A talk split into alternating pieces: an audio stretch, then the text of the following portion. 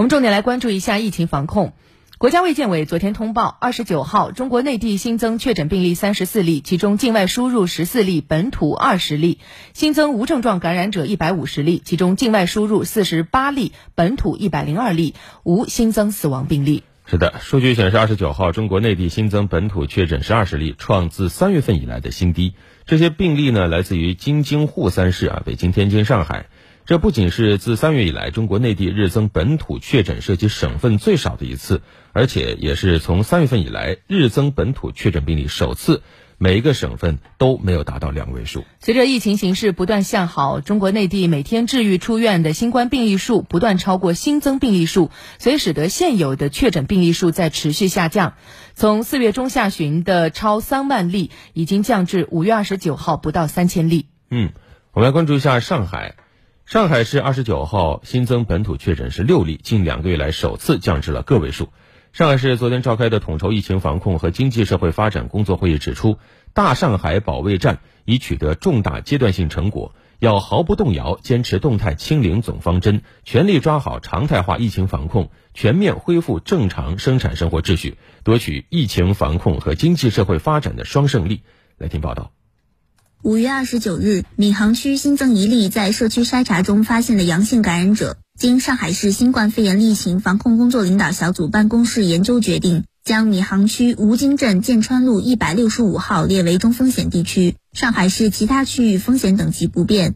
当前，上海市疫情形势总体稳中向好。上海市各区统筹疫情防控，加快复工复产。上海市宝山区副区长翟磊：截止五月二十九日，工业。商贸业、服务业等企业复工复产两千零二十一家，涵盖三大市级特色产业园及一批特色微园、专业产业载体、商贸楼宇、科技企业孵化器等，返岗人员达六点二万人。针对中小微企业的困难，宝山区出台了助企纾困十条措施和二十五项指引，实施助企帮困亿万千行动，拿出十亿资金扶持万家中小企业和千家重点企业。在毫不放松疫情防控前提下，上海市级医院各类诊疗服务正逐步有序恢复，包括专病门诊、专家门诊、特需门诊在内的门诊服务应开尽开，急诊服务二十四小时不间断，择期手术也在逐步恢复当中。上海市深康医院发展中心党委副书记方炳华：为了方便市民群众的看病就医，各个市级医院多措并举，通过中午连一连。晚上延一延，增加门诊服务时间，同时部分医院还增开了双休日的门诊。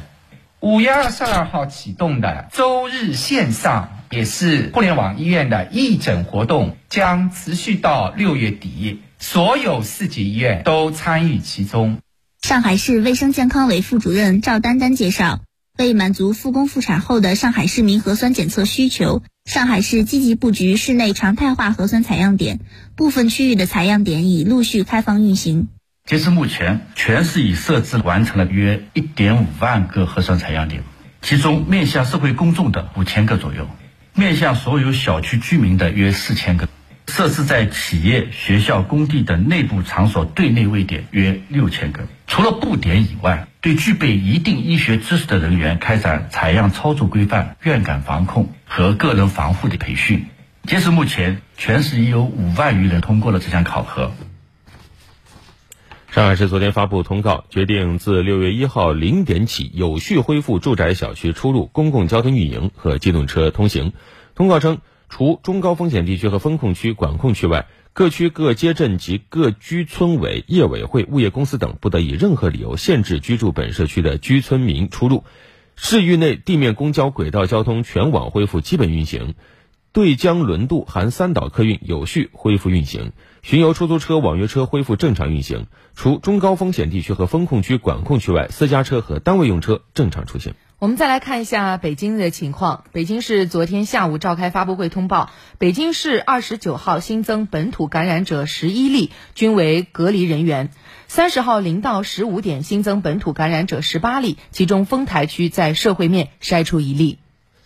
北京市官方表示，北京新增本土感染者已连续八天出现明显下降，社会面已连续三天实现零新增。但是三十号又出现了突发疫情，表明动态清零任务艰巨，反弹风险依然存在，要加快跨区信息横传，强化协同配合，快速排查风险点位和人员，确保第一时间落位管控。根据天津市三十号的通报，天津市二十九号新增本土感染者六例，均为确诊病例，均在隔离管控人员中发现，社会面实现清零。